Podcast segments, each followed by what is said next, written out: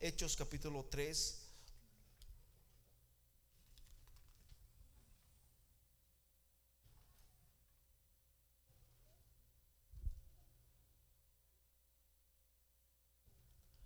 Pueden decir un fuerte amén cuando lo tengan, amén.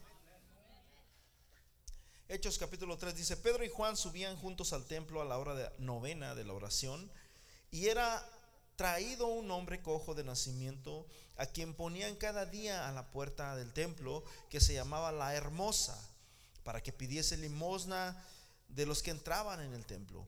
Este, cuando vio a Pedro y a Juan que iban a entrar al templo, les rogaba que les diesen limosna. Pedro, con Juan fijando en él los ojos, le dijo, míranos. Entonces él estuvo atento esperando recibir algo de ellos.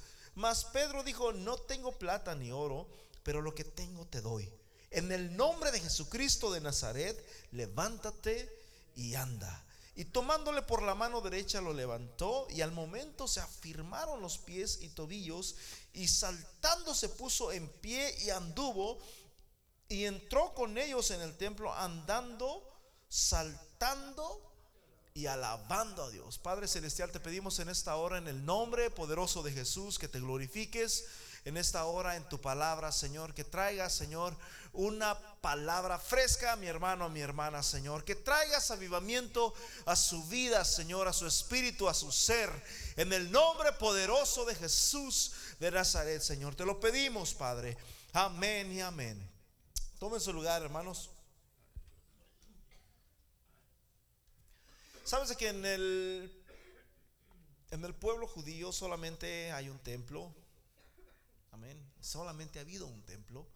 No es como aquí, ¿verdad? En México, brother, principalmente, ¿verdad? Ah, ni se diga templos católicos. Hay regularmente en las ciudades, hay muchos templos, ¿verdad? Este, evangélicos también. Hay muchos, muchas iglesias por doquier. En Israel, hermanos, solamente siempre ha habido un templo. Amén. Y también había otros, otros tipos de reuniones donde la gente se reunía también a, escudriñar la palabra de Dios, a estudiar la palabra de Dios, y se le llama las sinagogas. Pero aquí la palabra de Dios, hermano, nos habla del templo. Este templo fue construido por Salomón, el rey Salomón, después de que el rey David ah, ah, terminó su reinado, dice la Biblia que Dios puso en el corazón, o, David tenía en su corazón hacer un templo. No es posible de que yo viva en un palacio y, Dios está en una carpita, en una carpa. Ahí tenían el arca del pacto, ahí tenían todos los. Eh, no es posible, yo necesito construir un templo, pero Dios le dijo que él no podía construir un templo porque había derramado sangre. Probablemente fue la sangre de aquel hombre justo, amén, que se llamaba, ¿cómo se llamaba? Urias Eteo. Después de que tomó a su mujer y, prácticamente lo autosuicidó.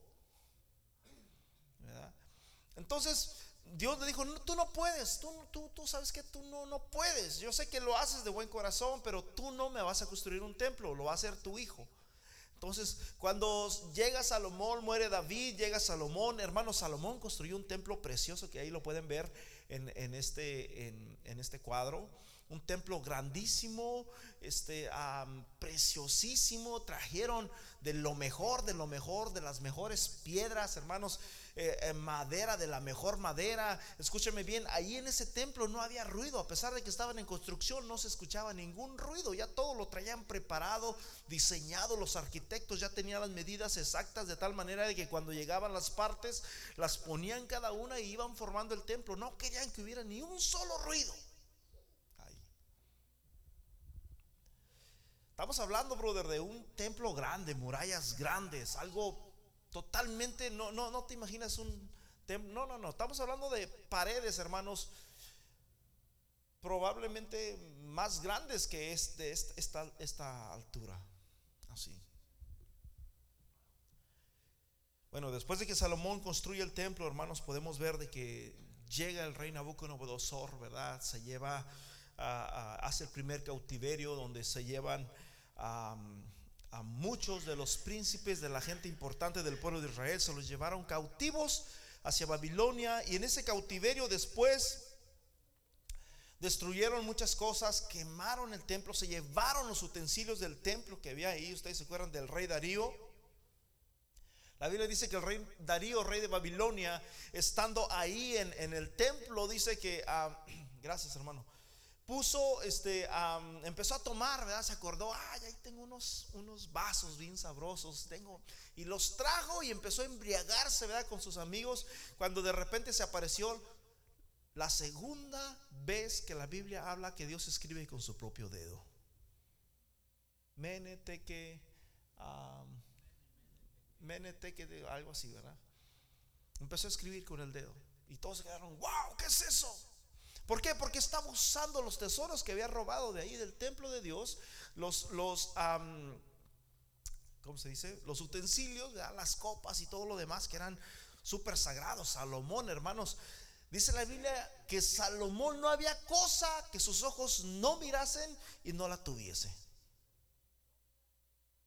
Él tenía de todo, tenía, dice que de los, tenía de los mejores cantores, de las mejores cosas. Él, todo lo que él deseaba, él lo obtenía, porque era un hombre súper poderoso, súper hermoso, de tal manera que Jesús dice, Salomón con toda su gloria no se pudo vestir como los lirios del campo. Entonces llega, mis hermanos, este templo fue edificado en el monte Moria Ahí es donde fue construido el templo de Salomón, prácticamente casi 900 años antes de Cristo, más o menos aproximadamente 800 años antes de Cristo llegan los babilonios con Nabucodonosor, lo destruyen, lo quemaron totalmente, de tal manera de que quedó totalmente en ruinas todo eso. Ah, se van los cautivos, solamente dejaron en, Israel a la gente pobre, a los que no tenían nada, esos no nos sirven. Dijo Nabucodonosor, esos no me sirven y los dejó ahí. Pero cuando estaban allá se llevó a todos los príncipes, a toda la gente rica, a toda la gente preparada, a los estudiados, a todos se los llevaron cautivos hacia Babilonia. Después vemos que se levanta Zorobabel, regresa y empiezan a construir el templo nuevamente. ¿Verdad? Y empezaron nuevamente a construir, empezó la construcción, usted lo puede ver en el libro de Nehemías, en el libro de... hay otro libro ahí, se me pasó. ¿Cuál es? Esdras, Esdras y Nehemías. Allí es donde usted puede ver, ese, eso es prácticamente, escúchame bien, el libro de Esdras y el libro de Nehemías fueron los últimos libros de la Biblia del Antiguo Testamento. Aunque si tú lo puedes ver en tu Biblia, pareciera ser que es Malaquías, pero en realidad no es Malaquías, es Esdras y Nehemías. Fueron los últimos que se escribieron en ese transcurso. Solamente que cuando se escribió la Biblia, los acomodaron los libros que tú eres, los libros de la ley, los libros de, por decirlo así, de historia, y luego vienen los libros poéticos, y etcétera, etcétera, etcétera, ¿verdad? Así es como los acomodaron, pero en realidad estos fueron los últimos libros que se hicieron Empiezan a levantar el templo, lo empiezan a construir. Se levantó Zambalat, se levantó Tobías, personas que estaban en contra de que construyeran el templo, que construyeran el muro y empezaron a, hacer la piedra en el zapato de estos hombres de Dios que querían reedificar, hermanos, las ruinas. Alguien necesita en este día reedificar ruinas, amén. Entonces aquí es, cuando podemos ver, hermanos, que a través, hermanos, de Zorobabel, aproximadamente como unos 500 años, un poquito más quizás, yo no sé, antes de Cristo, se levantó este hombre y fue, ¿verdad? Según Darío, este, en el reinado de Darío, donde empieza nuevamente la segunda construcción del templo. ¿verdad? Lo empiezan a reconstruir, lo empiezan a reconstruir. Posteriormente, después, hermanos, llega Roma, ¿verdad? Llegaron los, griegos también y volvieron otra vez a arrasar el templo. ¿Por qué? Porque el pueblo de Israel siempre ha sido un pueblo muy odiado, toda la vida. Desde un principio de la creación, la mayoría de las naciones hasta la fecha no quieren al pueblo de Israel. ¿verdad? Ahorita, mis hermanos, está en proceso el tercer templo del, pueblo de Israel, ¿verdad? Esto es lo que, lo, que podemos ver en cuestión a él. Jesús, hermanos, muchas veces anduvo en ese templo. En una ocasión dice la Biblia que llegó y encontró las mesas de los cambistas. Había un negocio tremendo en el templo. La gente estaba vendiendo de todo y era mucha, era o muy caro o muy malo. Cuando la Biblia dijo que cada quien podía llevar un sacrificio al año y podían agarrar, así como el, pueblo pudiera, ¿verdad? Los ricos llevaban un toro grande, fuerte, eh, sano, pero allí en el templo, brother, vendían toros ya mancos, ya el que no sirve, el, más flaco. Y Jesús empezó a ver todo eso y empezó a ver que ya era más que nada un negocio. Y dice que empezó a volcar las mesas y empezó a decir, mi casa es casa de oración y no una cueva de ladrones.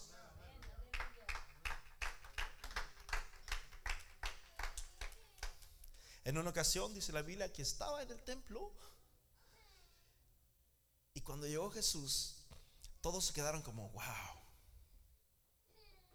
Jesús llegó, se paró y les dijo, tráigame el libro. Le trajeron el libro de Isaías.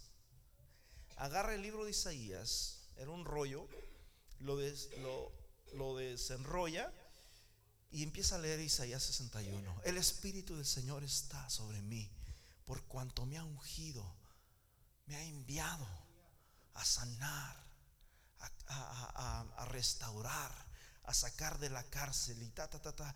Y luego cierra el libro y dice, hoy se ha cumplido esta profecía delante de todos ustedes. En otras ocasiones Jesús, hermanos, podemos ver muchas partes donde Jesús estaba. En, Juan capítulo 2, si no me equivoco, Jesús está, también lo puedes ver en Mateo 24. Jesús está, los discípulos están ahí sentados en ese monte Moria. Jesús iba mucho a orar ahí. Este, y Jesús estaba estando ahí, los, imagínate, estamos hablando, estamos hablando de una construcción súper gigante. Estas paredes son súper gigantes, súper gigantes. Mira, fíjate dónde está la puerta.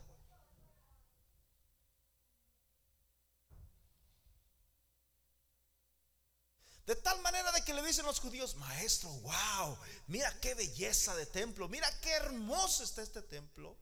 Y Jesús les dice, de cierto, de cierto os digo, que no quedará piedra sobre piedra.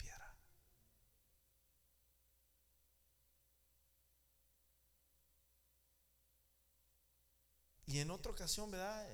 me parece que en el libro de Juan Jesús dijo que, que ese templo iba a ser destruido. Este templo, eh, escúchame bien, para el pueblo de Israel ese templo era es lo más sagrado, brother. Te vuelvo a repetir, nomás tienen uno. Nada más hay uno. Para ellos es sagrado y Jesús dijo, ¿sabes qué? Se va a destruir, pero ¿sabes qué? Dice Jesús, yo lo voy a reedificar en tres días. No, hombre, pues hizo un escándalo ahí. ¡Oh, que cómo lo va a reedificar en tres días! Y empezaron a criticarlo, ¿verdad? pero Jesús estaba hablando de dos cosas. Punto número uno, estaba hablando de su carne, estaba hablando de que él iba a ser muerto eh, y que iba a durar tres días en el sepulcro, así como ah, Jonás estuvo tres días y tres noches en el vientre del pez. Así es necesario que el Hijo del Hombre esté también tres días en el sepulcro, ¿verdad? Y, lo podemos ver porque Jesús lo cumplió y, venció. Estaba hablando de su carne, pero también estaba hablando, escúchame bien, también estaba hablando del pueblo de Israel. Prácticamente el pueblo de Israel después de Cristo, hermanos, en el año 60 fue donde empezó la persecución del pueblo judío, de la iglesia, y fue donde vino totalmente, hermanos, la destrucción a los judíos, los sacan, se apodera Roma de ellos y los sacaron totalmente fuera, de tal manera, mis hermanos, de que, pues, el pueblo judío duró casi, casi, casi, casi dos mil años fuera del, del mapa. Estamos hablando de este templo. Aquí la palabra de Dios en el, en el, libro de Hechos capítulo 3 nos habla una historia muy, muy preciosa, una historia muy particular, hermanos. Podemos ver esta historia de una manera,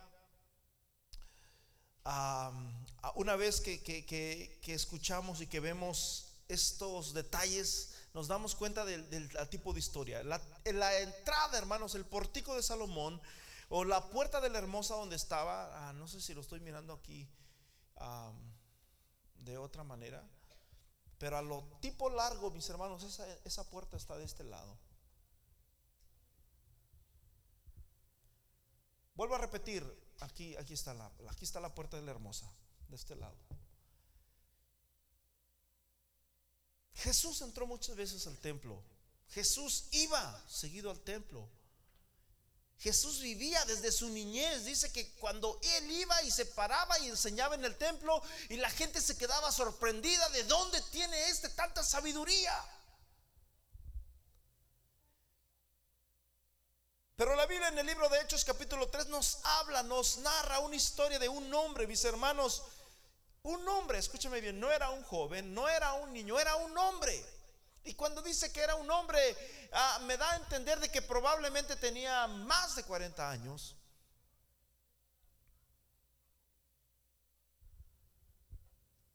En el versículo 2 de Hechos capítulo 3 dice que era traído.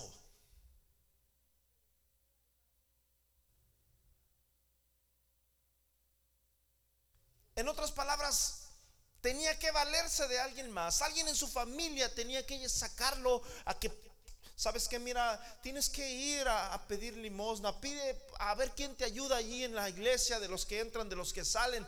Así que todos los días, mis hermanos, lo tenían que llevar, lo tenían que recoger. Si había días en que alguien no llegaba, que se les olvidó o que tenían otra cosa que se les había atravesado en el camino, ahí estaba aquel pobre hombre, allí en el calor, bajo la lluvia, y esperando que alguien viniera a recogerlo.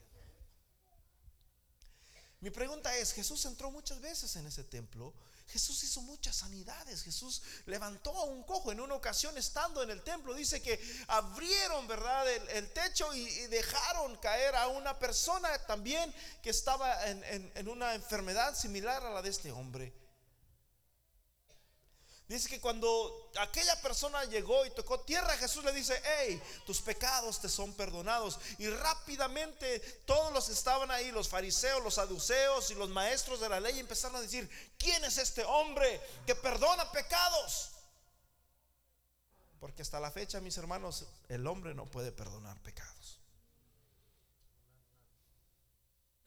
Hasta la fecha. No hay un solo hombre que pueda perdonar pecados. Y si alguien te dice, te perdono tus pecados, bro, es un mentiroso. ¿Quién es este?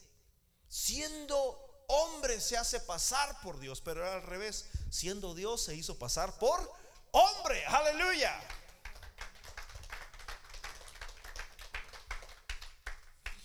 Jesús les dice, ustedes se admiran de lo que he hecho, se están admirando, se están quejándose porque yo le dije a este hombre, tus pecados te son perdonados. ¿Qué es más fácil decir? Tus pecados te son perdonados o levántate, toma tu lecho y anda.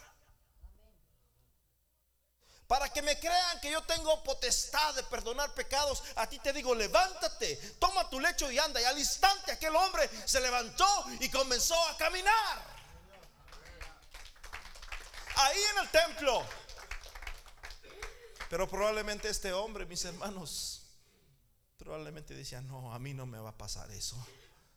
Eso le pasa a aquellos porque ellos quizá su familia, yo vengo de una familia donde no, mi padre me trató así, mi abuelo, y empezaba quizás a sacar un montón de ideas, ¿verdad?, de sus antepasados, y, y, él no se creía probablemente digno. Yo no sé dónde estaba este hombre, yo no sé dónde estaba cuando Jesús iba al templo. Jesús, hermanos, vivía en el templo.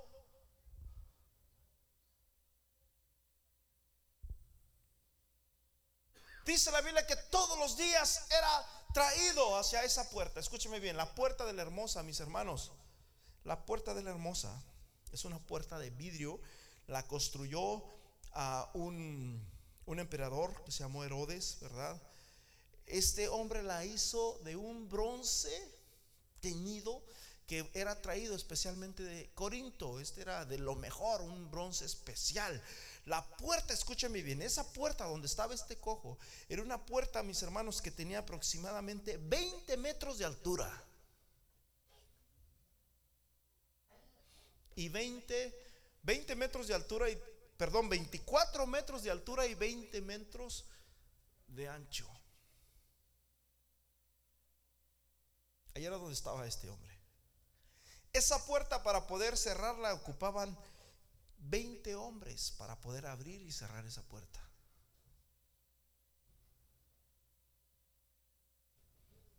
Ayer era donde estaba este, este, este hombre. Ayer era donde ah, ah, se encontraba este hombre. De tal manera de que entraban las personas, Pedro y Juan. Yo no sé los discípulos, escúchame bien. Hacía 50 días hasta ese día que Jesús había muerto o, lo habían matado. La Biblia dice, mis hermanos, de que cuando Jesús lo crucificaron, lo mataron, Jesús se apareció aproximadamente al pueblo de Israel por 40 días. Por 40 días dice que se les apareció, estuvo con ellos, habló con ellos, caminó con ellos, comió con ellos. Jesús estuvo vivo. Amén. Entonces, 40 eh, eh, eh, días y la Biblia dice que Jesús le dijo, hey, espérense porque yo los voy a investir con poder y con gloria. Y estuvieron, según la Biblia en Hechos capítulo 2, en el aposento alto, donde fueron llenos del Espíritu Santo. Prácticamente después de que Jesús se desapareció la última vez, en Hechos capítulo 1, que vino un ángel y se, y, se fue, ¿verdad? Jesús y se desapareció en las nubes. Vino un ángel y le dice, hey, ¿qué miráis? Varones Galileos, que están mirando al cielo? Este Jesús que ha sido levantado, así como le habéis visto ir, así mismo va a regresar.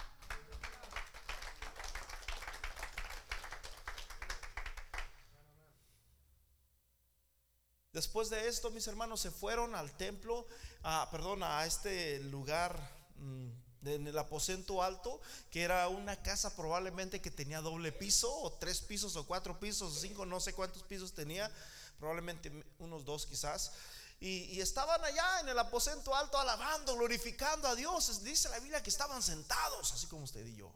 Cuando de repente vino un viento recio que soplaba y dice que todos fueron llenos del Espíritu Santo y comenzaron a hablar en otras lenguas de tal manera que la gente se maravillaba y decía, ¿qué tienen estos? Diez días. Después Pedro y Juan iban al templo. Contentos, ya había pasado a, los primeros bautizos, vean Hechos 2.38, donde se bautizaron más de cinco mil hombres, sin contar mujeres y se bautizaron, esos, ellos estaban contentos, vamos a la oración, vamos a orar a Dios. Y cuando iban, hermanos, a orar a Dios, dice que iban llegando a la puerta, ¿dónde estarían nosotros?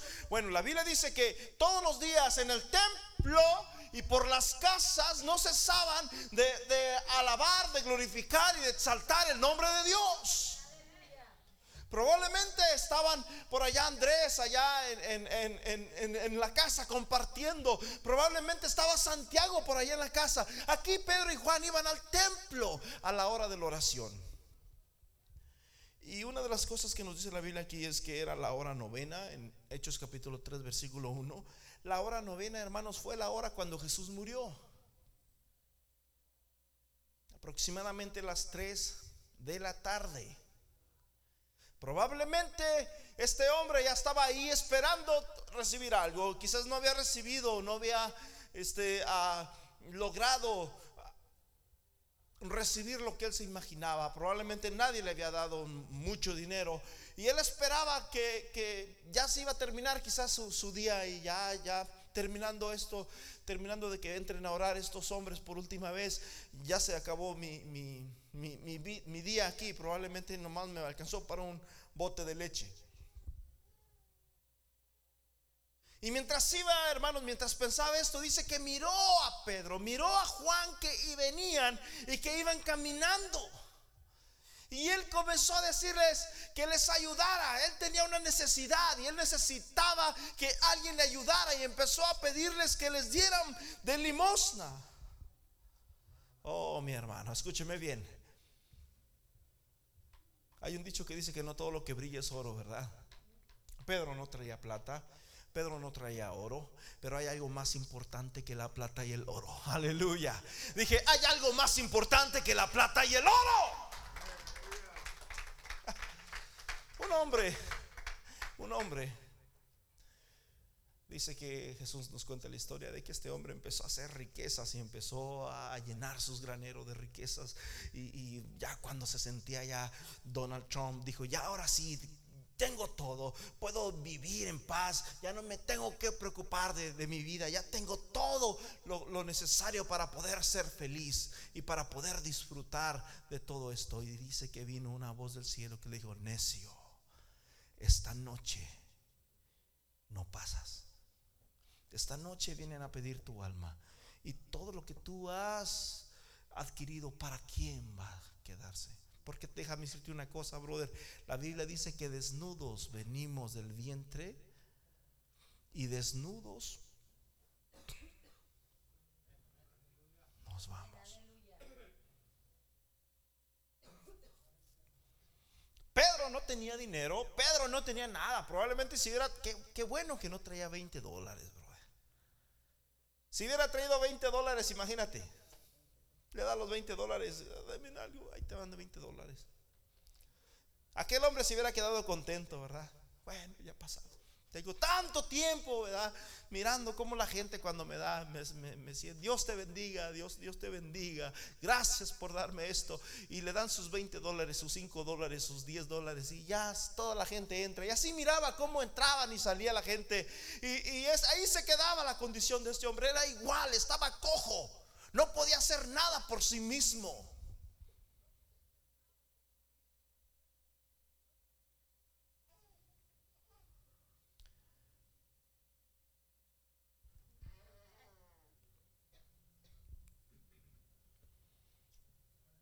Pero Pedro le dice, ¿sabes qué? No tengo plata ni oro, pero lo que tengo te doy.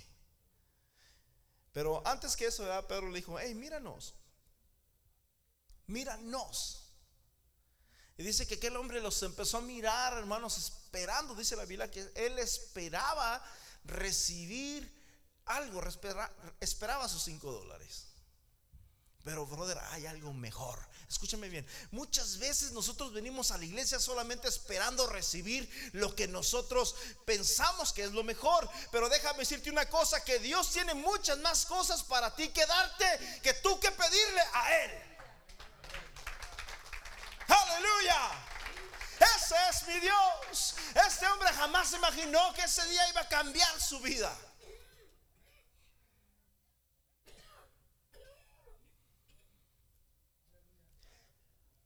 Todos los días iba al templo. Estaba en el templo. Pero solamente miraba cómo entraban y salían. Hay mucha gente así. Hay mucha gente que sí, solamente está sentada en, la, parte del templo, en la puerta del templo. Pero no tienen libertad para alabar, están cojos espiritualmente. Solamente miran cómo entran y salen y entran y salen. Y, lo único que hacen es eso, ver. Así estaba este hombre, 40 años aproximadamente, hermanos, mirando cómo la gente entraba y salía. Yo me imagino que este hombre miró cuando entró aquel hombre ciego, que Jesús le escupió, que ah, hizo lodo en, en la tierra y se lo untó en los ojos y le dijo, hey, ve, preséntate al sacerdote, ve, lávate, ve al templo.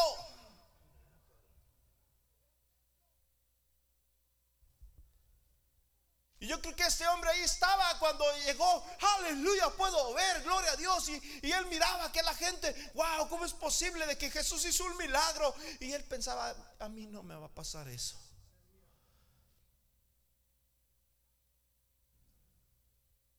Y probablemente cuando Jesús llegaba, cuando Jesús iba caminando por allá, él probablemente se hacía, que no me vean, que no me vean, que no me vean, me da pena que me miren. Escúchame bien, brother. La Biblia dice que este hombre, ¿cómo te explico?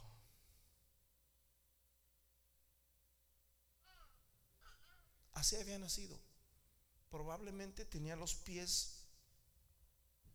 Uy, me anda dando dolor tenía los pies chuecos.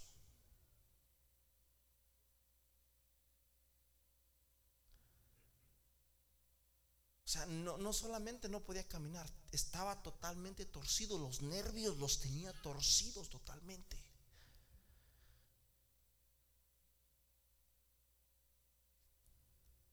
Tal manera que probablemente esa era su vergüenza y probablemente agarraba una sábana y, cuando Jesús entró, porque Jesús entró muchas veces al templo, pero escúcheme bien, la Biblia solamente dice que Jesús sanó a los que le decían, maestro, ten misericordia de mí, Jesús, hijo de David, ten misericordia de mí.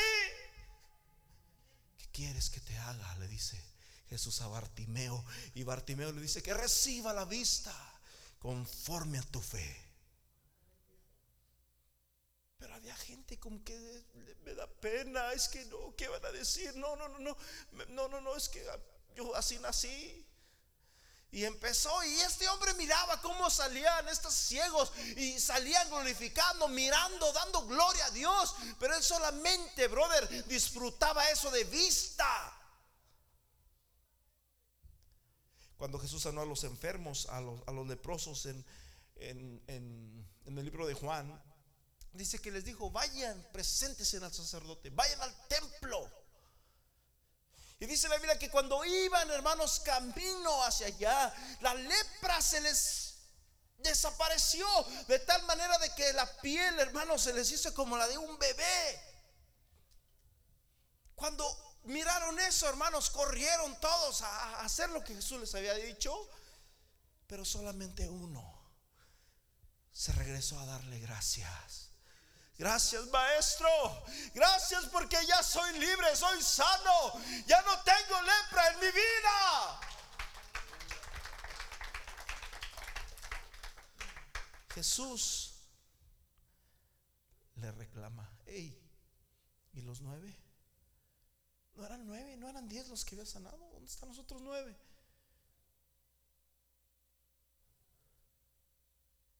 Se fueron allá donde estaba el cojo.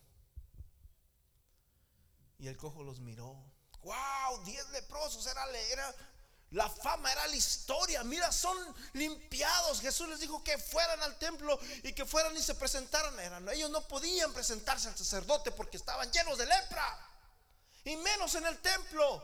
Brother, un leproso tiene que vivir allá lejos, allá en, con los animales allá, este, ellos no podían cambiarse de ropa, no podían asearse, tenían que cubrirse un manto y, tenían que andar gritando con una campanita, leproso, leproso, leproso. Y cuando la gente escuchaba que iba un leproso, todos tenían que hacerse un lado, porque ahí iba un leproso y esa, esa enfermedad era vergonzosa, era contagiosa en ese entonces. No se podían presentar a un sacerdote en ninguna manera. Pero Jesús le dijo, vayan presentes en el sacerdote. Caló su fe de ellos. Y sí tuvieron fe, pero no tuvieron gratitud, brother. Así hay muchos de nosotros también, que tenemos fe, brother, pero nos hace falta gratitud. Y ahí estaba aquel hombre, mis hermanos, en el templo con sus pies todos chuecos y miraba cómo salía la gente que Jesús mandaba al templo. Pero su condición de él era la misma. Él estaba conforme con cinco dólares. Él se conformaba con un dólar. Él se conformaba con diez dólares, con veinte dólares. Oh, mis hermanos, qué triste cuando nosotros servimos a Dios, hermanos, y nos conformamos solamente con venir a este lugar. Nos conformamos solamente, mis hermanos, con, con estar aquí, pero no disponemos nuestra alma para alabar y para glorificar y para exaltar el nombre bendito del Señor. Aleluya.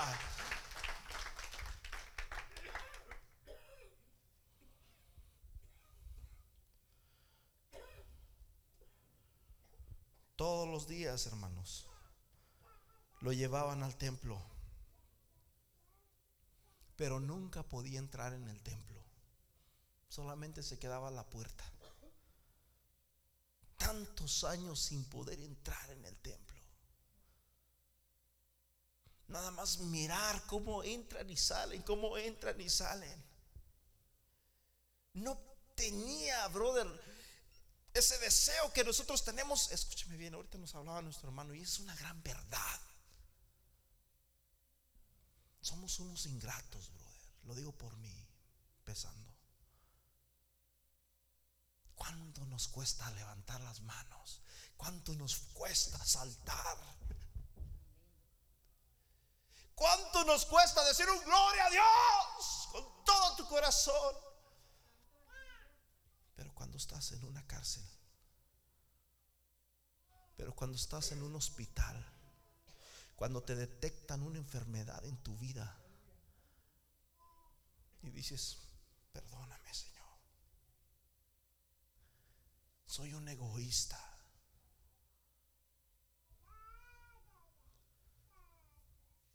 Probablemente, brother, solamente venimos a la puerta.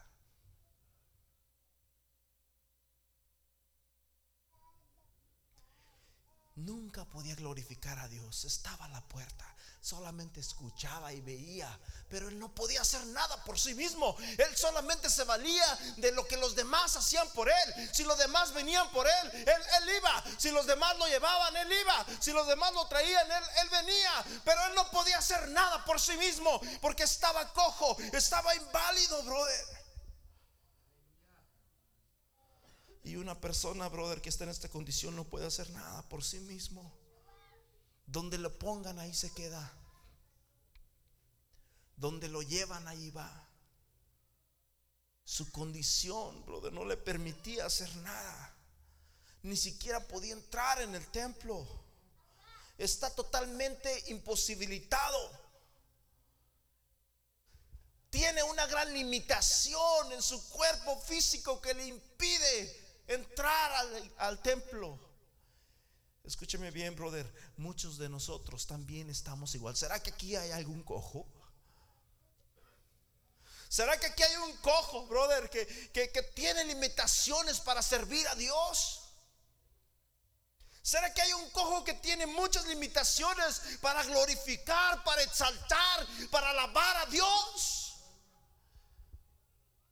Yo recuerdo que cuando yo estaba en México, en la iglesia, para empezar es un ranchito, ¿verdad? Es muy poca gente la que vivía ahí.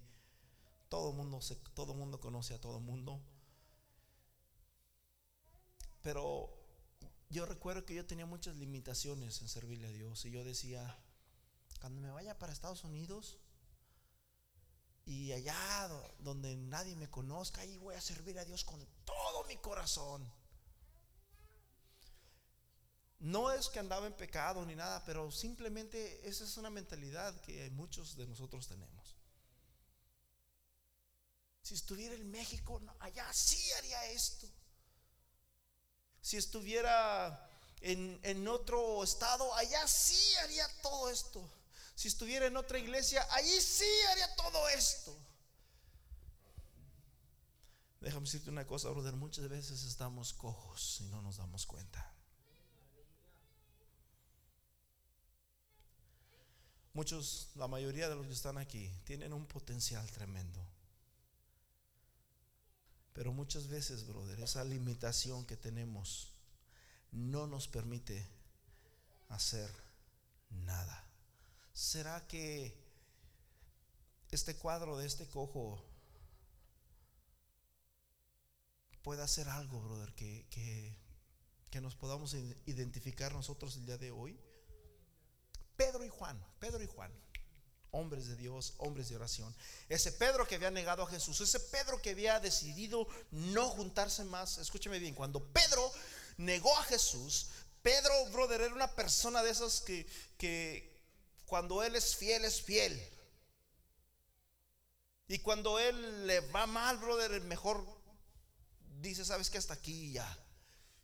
Un día antes de que Jesús lo llevaran preso, le dice Jesús, ¿saben qué? Me, van a matar, me van a destruir. E, ese mismo rato, hace unos minutos atrás, ¿quién dice la gente que soy yo? Tú eres el Cristo. Bienaventurado eres Pedro porque no te lo reveló carne ni sangre, sino mi Padre. Ahí estaba Pedro, el santo, el, el justo, el sabio. Minutos después, minutos después, me van a matar. Herirán al pastor y las ovejas se dispersarán. Y ustedes se van a escandalizar. No, maestro, en ninguna manera te contesta eso. No, no, no, no digas eso de ti, por favor, no, no, no seas, este, ¿cómo se dice las personas que, que a todo, no, negativo, no seas negativo, no, no, no, ten compasión de ti mismo. Mira, no, no, no, ¿cómo crees? Apártate de mí, Satanás, porque me eres tropiezo. Pedro, el, que hace unos minutos había dicho que, que tú eres, oh Pedro, Dios está contigo, Dios te ha revelado eso, ahora ya estaba siendo parte de Satanás en un minuto, brother. Maestro, mira, si, si te llevan a la cárcel, yo voy contigo. Cualquier cosa que, es más, estoy dispuesto a ir hasta la muerte, pero yo nunca, nunca te voy a abandonar. Yo siempre voy a estar contigo. Pedro, no, maestro, mira, te aseguro de que yo voy a estar contigo. Estaré hasta la muerte contigo si es necesario. Pedro, Pedro. Dime, maestro, ¿no cantará el gallo tres veces? Y tú ya y tú ya me vas a negar tres. En otras palabras, la segunda vez que cantó el gallo, el gallo va a cantar dos veces y tú me vas a negar tres. No, maestro. Ustedes saben todo lo que sucedió. Pedro negó a Jesús. Cuando lo negó, dice la Biblia, mis hermanos, que Pedro quedó totalmente desconcentrado, quedó totalmente sucio, se sentía sucio, se sentía perdedor, se sentía fracasado. Dice la Biblia, mis hermanos, que se apartó se apartó, se apartó, se apartó y se, echó a llorar. Entró una amargura en su vida y ya no quería servir a Dios. De tal manera de que cuando Jesús resucita, Jesús le dice a sus discípulos, a, las mujeres que fueron ahí, hey, vayan, díganle a los discípulos y a Pedro. ¿Sí? Hace, habla en plural. Díganle a los discípulos y a Pedro. ¿Por qué? Porque Pedro andaba totalmente en la calle de la amargura. Estaba totalmente, se sentía que, que le había fallado a Dios. Y muchas veces, brother, hay una limitación en nosotros que probablemente un descuido que hemos hecho en nuestra vida igual que Pedro, y ya sentimos como que ya Dios ya nos mira de lejos, sentimos como que ya Dios ya, ya nos desechó. Pero déjame decirte una cosa, mi hermano, dice la Biblia que siete veces caerá el justo y setenta veces volverá a levantarse.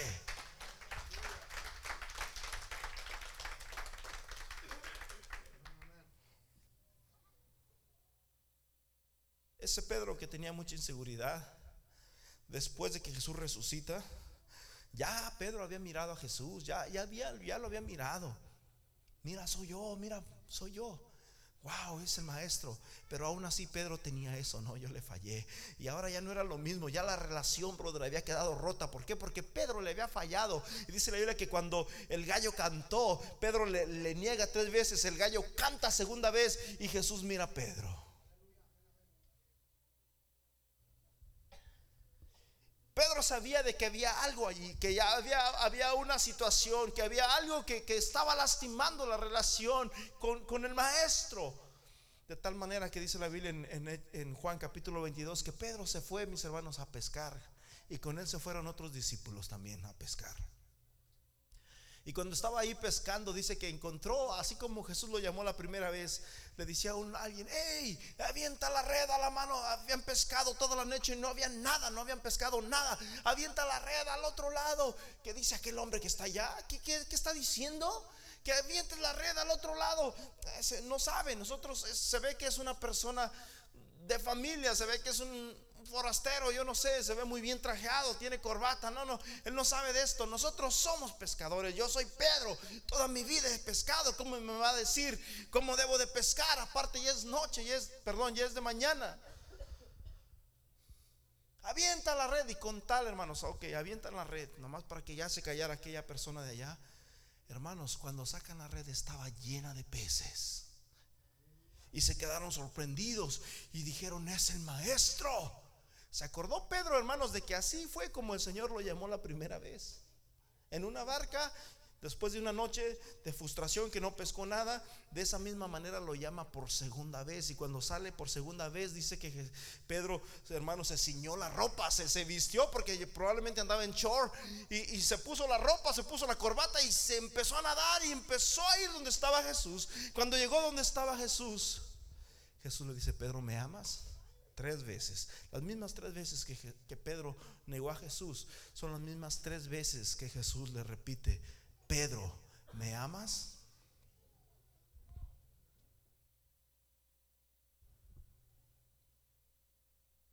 Y ahí fue donde se restauró, mis hermanos, donde se restauró aquella herida que había quedado en la vida de este hombre Pedro. Probablemente, brother, hay una herida en tu vida. Probablemente algo pasó, en tu vida. ¿Qué fue lo que te hizo que te distanciaras de Dios? ¿Qué fue? Porque dice la Biblia que los discípulos, que Pedro después al último le andaba siguiendo, sí le seguía, pero de lejos. En otras palabras, venía a la iglesia, pero se quedaba en la puerta.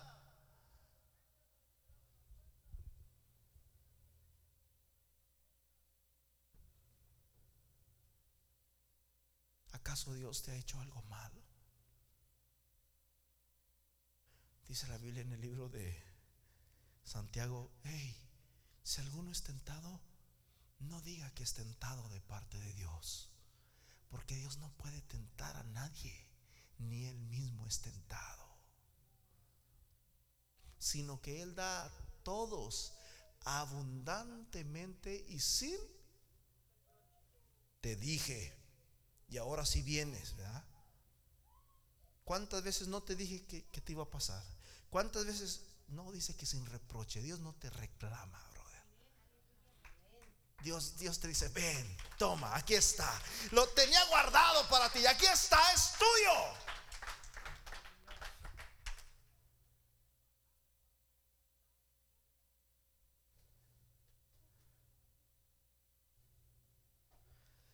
Juan iban a la oración. Pedro y Juan iban a la oración.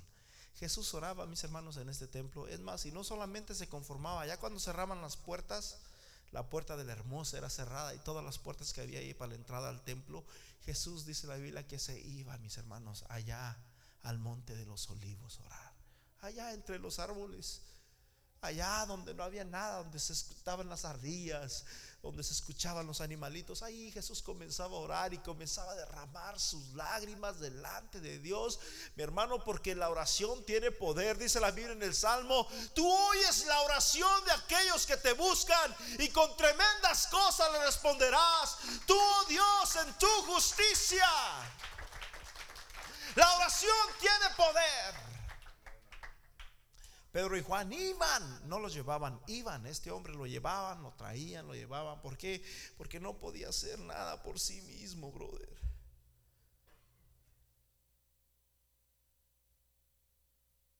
Hechos 3, versículo 5. Entonces él les estuvo atento esperando recibir algo de ellos. Míranos, estuvo atento eh, esperando a ver a qué horas Pedro se metía la mano en la bolsa pero no se metía la mano en la bolsa. Pedro le dice, ¿me miras? No tengo plata ni oro, pero lo que tengo te doy. Levántate en el nombre de Jesucristo de Nazaret y anda. Dice la Biblia en el versículo 6, versículo 7 y tomándole por la mano derecha, le levantó y al momento aquellos pies torcidos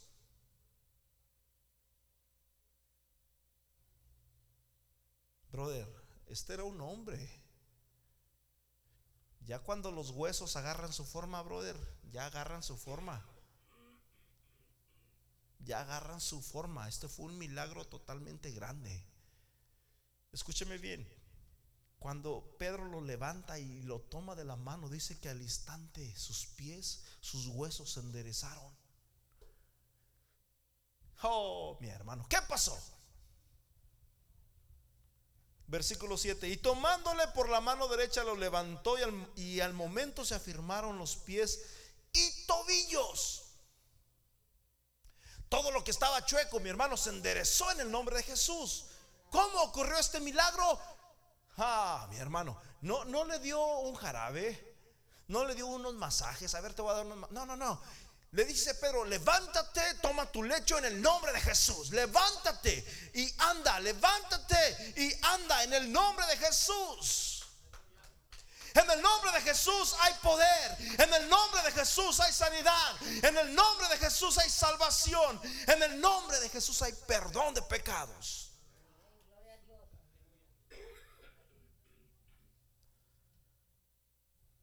Versículo 8, y saltando. Aleluya, nunca había podido caminar, mucho menos saltar. Y saltando. Uh. Esto, esto es lo que pasa, escúchame bien, este es el cuadro que pasa cuando Dios toca a alguien. O vamos a estar como los judíos, ¿verdad? Nosotros somos libres, nuestro padre es Abraham, le dicen a Jesús. Jesús se ríe y le dice, ¿saben qué? Dios puede levantarle hijos a Abraham hasta de las piedras.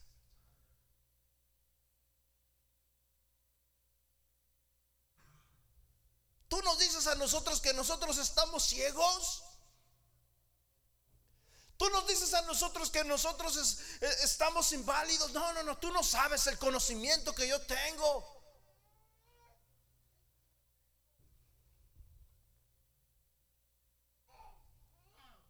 Alguien se tiene que levantar en esta hora. Amén. En el nombre de Jesús. Alguien tiene que levantarse. Escúcheme bien. Cuando Dios hace un milagro, brother, en la vida de alguien, esa persona se tiene que levantar, se tiene que alabar, se tiene que empezar a danzar, tiene que empezar a glorificar el nombre de Dios. Oh, hermanos, ¿cuánto necesitamos una iglesia en este día, mis hermanos, como este hombre cojo? Lo que nunca había hecho en su vida. ¿Qué es lo que tú nunca has hecho en tu vida?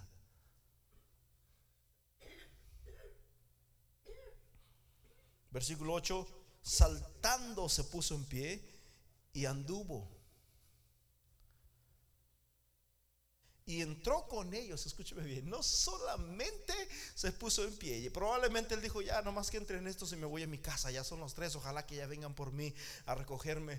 Y brother, saltando se puso en pie, entró con ellos al templo, andando y saltando y alabando al Dios de la gloria, aleluya. Uh. eso es lo que hace mi Dios.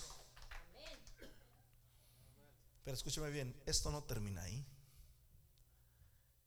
Después de que pasa este gran milagro, todo mundo sabía ese hombre, todos lo conocían.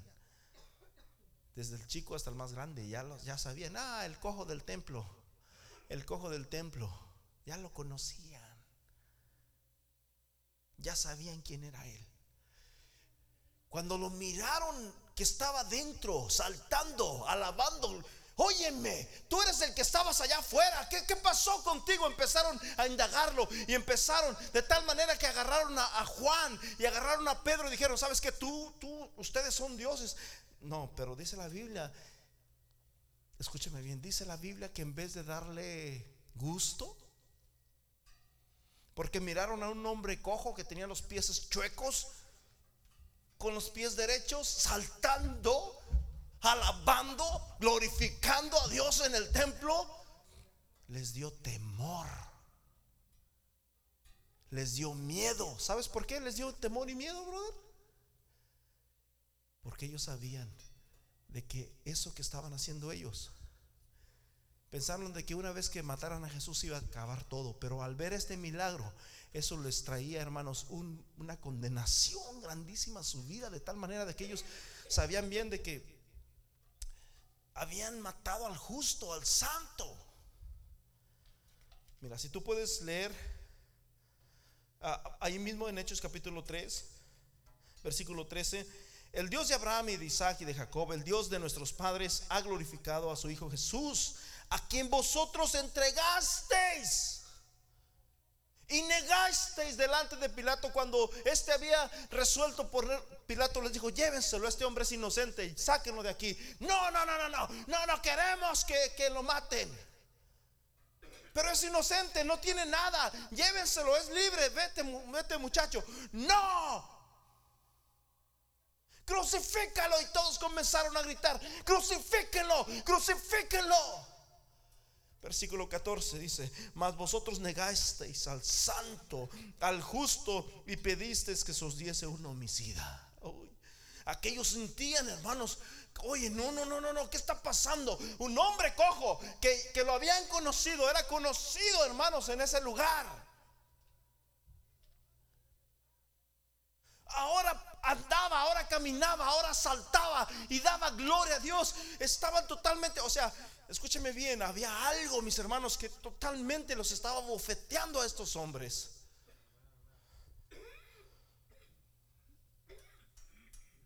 Versículo 15, y, y matasteis, y matasteis al autor de la vida. Escúchame bien, si tú necesitas vida, Jesús es el autor de la vida. Si sientes que tu vida no tiene sentido, Jesús es el autor de la vida. Si sientes que no hay esperanza para ti, Jesús es el autor de la vida. Vosotros, dice matáis, el autor de la vida, quien Dios ha resucitado de los muertos, de lo cual nosotros somos testigos. Versículo 16 y por fe en su nombre, en el nombre poderoso de Jesús, este a quien vosotros veis y conocéis le ha confirmado su nombre. ¿Cuántos tienen revelación de quién es ese nombre glorioso? Y la fe que es que es por, por él ha dado a este esta completa sanidad en presencia de todos. ¿Ustedes conocen este hombre? No se haga, nosotros no, no, no, no lo trajimos aquí de por allá, no es una persona Ustedes saben bien quién es. Ustedes lo conocen porque todos los días lo tenían ahí en la puerta. Probablemente ni uno de ustedes nunca le dio un dólar a este hombre. Ustedes lo conocen. Y les dijeron, brother, ¿sabes qué pasó? Los mandaron a la cárcel. Vengan no les prohibimos totalmente que hablen acerca del nombre de Jesús. Se los prohibieron y los mandaron a la cárcel. ¿Por cuál causa? ¿Por cuál razón? Porque un hombre que había estado cojo durante más de 40 años en el templo, ahora estaba caminando ahora podía saltar, ahora podía glorificar, ahora podía alabar el nombre de Dios. Por esa razón los mandaron que se callasen. Y hasta la fecha, mis hermanos, el nombre de Jesús siempre ha sido tapado. La gente no quiere que hablen, no quieren que se conozca ese nombre porque en el nombre de Jesús hay perdón, porque en el nombre de Jesús hay salvación, porque en el nombre de Jesús hay sanidad. Se perdió, mis hermanos, en 1900, en 1300 25 fue donde se conoce el concilio de Nicea, donde vino Constantino y nació la palabra por primera vez Trinidad. 325 años después de la muerte de Jesús. Porque en muchas partes de la escritura del libro de los Hechos vemos esta, esta notificación. No hablen, no prediquen en ese nombre, no hablen en ese nombre, porque porque a Satanás le convenía, brother, que eso se quedara tapado ahí. Escúchame bien, después de que vemos este, este milagro y esta sanidad, dice la Biblia, mis hermanos, que se convirtieron, no me recuerdo exactamente el número, pero fueron como 10 mil o más los que se convirtieron al nombre de Jesús y se bautizaron en el nombre de Jesús por causa de un hombre cojo que había estado más de 40 años allá en la puerta y que no podía entrar. Yo te digo el día de hoy, levanta tus manos, afirma tus pies, alaba al Señor. Hay mucha ciega todavía. La Biblia dice, mis hermanos, que mira los campos, están listos. Brother, si tú no alabas a Dios, no esperes que tus hijos lo hagan.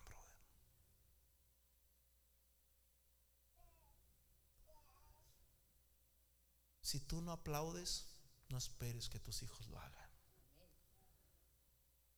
Si tú no vienes a la iglesia, no esperes que tus hijos lo hagan. Alguien necesita levantarse el día de hoy en el nombre de Jesús. Yo te invito a que te levantes. Vamos, pásalo, brother. Alguien necesita levantarse hoy en el nombre de Jesús. Yo no sé cuántos cojos hay aquí en este lugar. Yo no sé cuántos cojos hay aquí en este lugar, pero si alguien quiere levantarse, vamos, hoy es tiempo, hoy es tiempo. En el nombre de Jesús, tus pies son restaurados. En el nombre de Jesús, tus corvas son restauradas en el nombre de Jesús, tu familia es restaurada en el nombre de Jesús, tu esposa, tus hijos son restaurados en el nombre poderoso de Jesús de Nazaret. Dios no rechaza oración. La oración es alimento.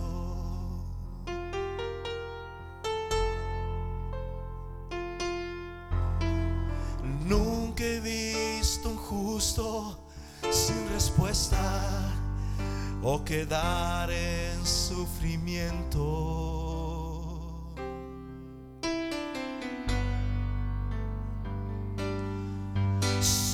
Basta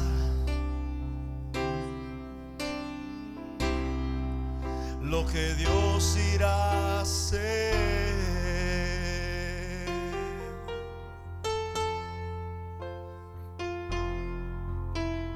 Cuando Él extiende sus manos, es hora de... Vamos, si tú quieres a tus hijos aquí, tú tienes que ser el ejemplo. Tú tienes que empezar a pavimentar el camino. Te alaba.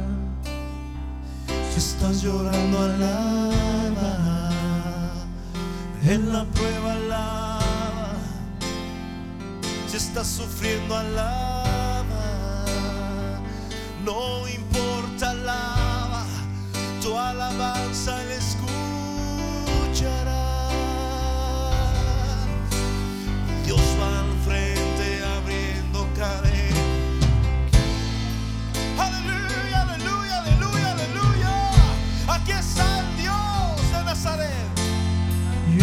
abre puerta, nadie Aquí puede Dios cerrar. Pedro. Y Él trabaja Dios para los que confían.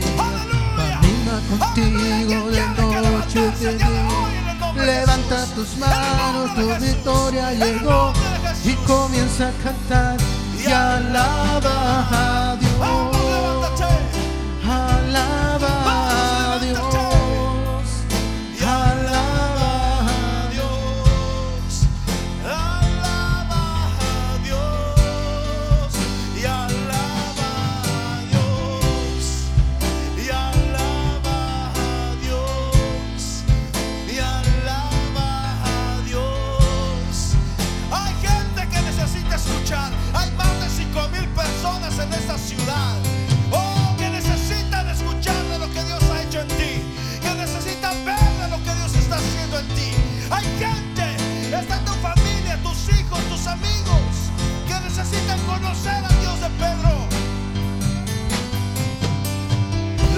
Necesita entender lo que Dios está obrando.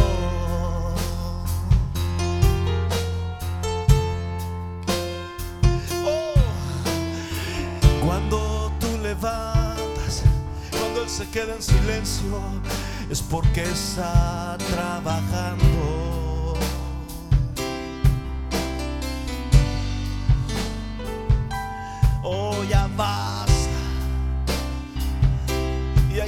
Solamente esperar lo que Dios irá a hacer.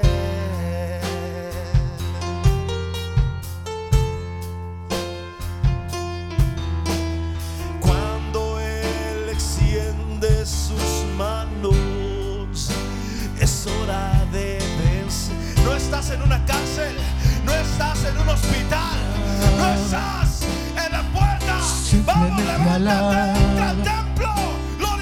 Si a estás Dios, llorando, a alaba. Dios. En la prueba, alaba. Si estás sufriendo, alaba. Alguien tiene que entrar No importa, alaba. Tu alabanza le Jesús. Recibe tu milagro en el nombre de escuchará.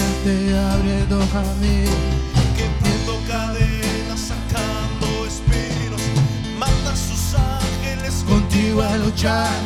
Y Él abre puertas, nadie puede cerrar. Él trabaja para los que confían. Camina contigo de noche y de día. Levanta tus manos, tu victoria llegó. Y comienza a cantar y alaba a Dios.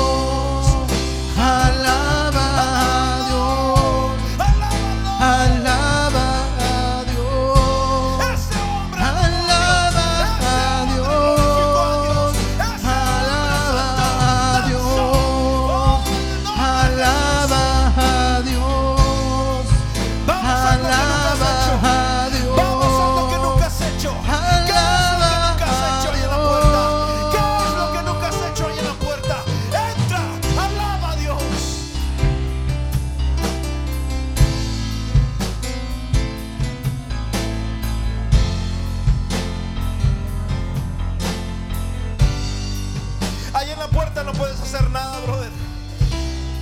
Ahí en la puerta no puedes hacer nada. Ahí en la puerta no puedes alabar. Ahí solamente ves. Ahí solamente ves cuando entran y cuando salen. Pero tú te quedas en la misma condición. Te vas paralítico. Llegaste paralítico. Te vas paralítico. Te trajeron y te llevan. Oh, pero cuando alguien alaba a Dios. Aleluya. Dice la Biblia. Que si el Hijo os libertare. Seréis verdaderamente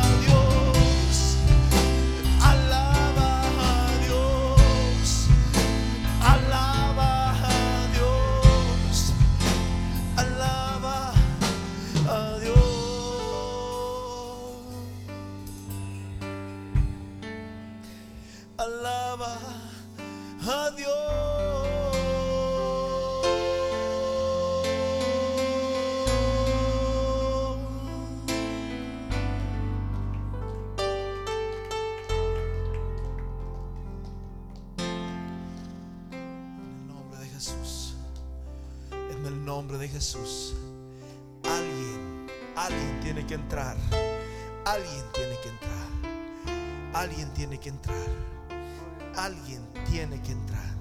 En el tiempo de Jesús, los leprosos eran limpiados, los ciegos veían, los cojos caminaban, los muertos resucitaban, pero no todos los muertos, pero no todos los cojos, pero no todos los ciegos. Hoy es tu día, mi hermano. Hoy es tu día. Vamos, levántate en el nombre de Jesús. Vamos, como Jesús le dice a aquel hombre cojo: Levántate, toma tu lecho y anda. Levántate, toma tu lecho y anda. Aquello que te da vergüenza, aquella, quítate la sábana que te da vergüenza, donde escondes tus, las imperfecciones de tu cuerpo. Quítate esa sábana y levántate en el nombre de Jesús. El Señor no, no, no está dispuesto a mirar cómo tienes los pies, cómo tienes aquello que te avergüenza. Dios quiere levantarte, Dios quiere restaurarte. Dios se glorifica cuando un pecador se arrepiente.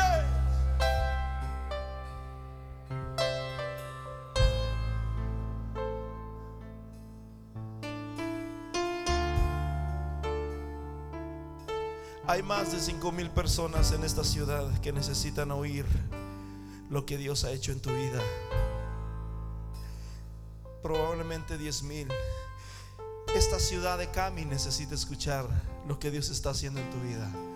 Esta la ciudad de Beaufort, Kenton, Gainesville, Norcross, Lordsview, Alpharetta, Roswell, Norcross. Toda esta ciudad, todo este estado necesita saber lo que Dios ha hecho en ti. Hoy lo que Dios ha hecho en ti es que antes éramos cojos, antes éramos ciegos, pero ahora veo, pero ahora veo. Aleluya, aleluya, aleluya, aleluya. Dale un aplauso fuerte, mi hermano, al Señor, con todo tu corazón. Vamos, con todo tu corazón. Vamos, con todo tu corazón, porque Él es el Rey, porque Él es el Rey. Oh, aleluya, aleluya, aleluya, aleluya. Sí, Señor. Sí, Señor. Levanta, toma tu lecho y anda. No sigas igual, brother. No esperes que alguien te jale para venir. Hay algunos que hay que jalarlos para que vengan. Yo vengo porque mi esposa me dice.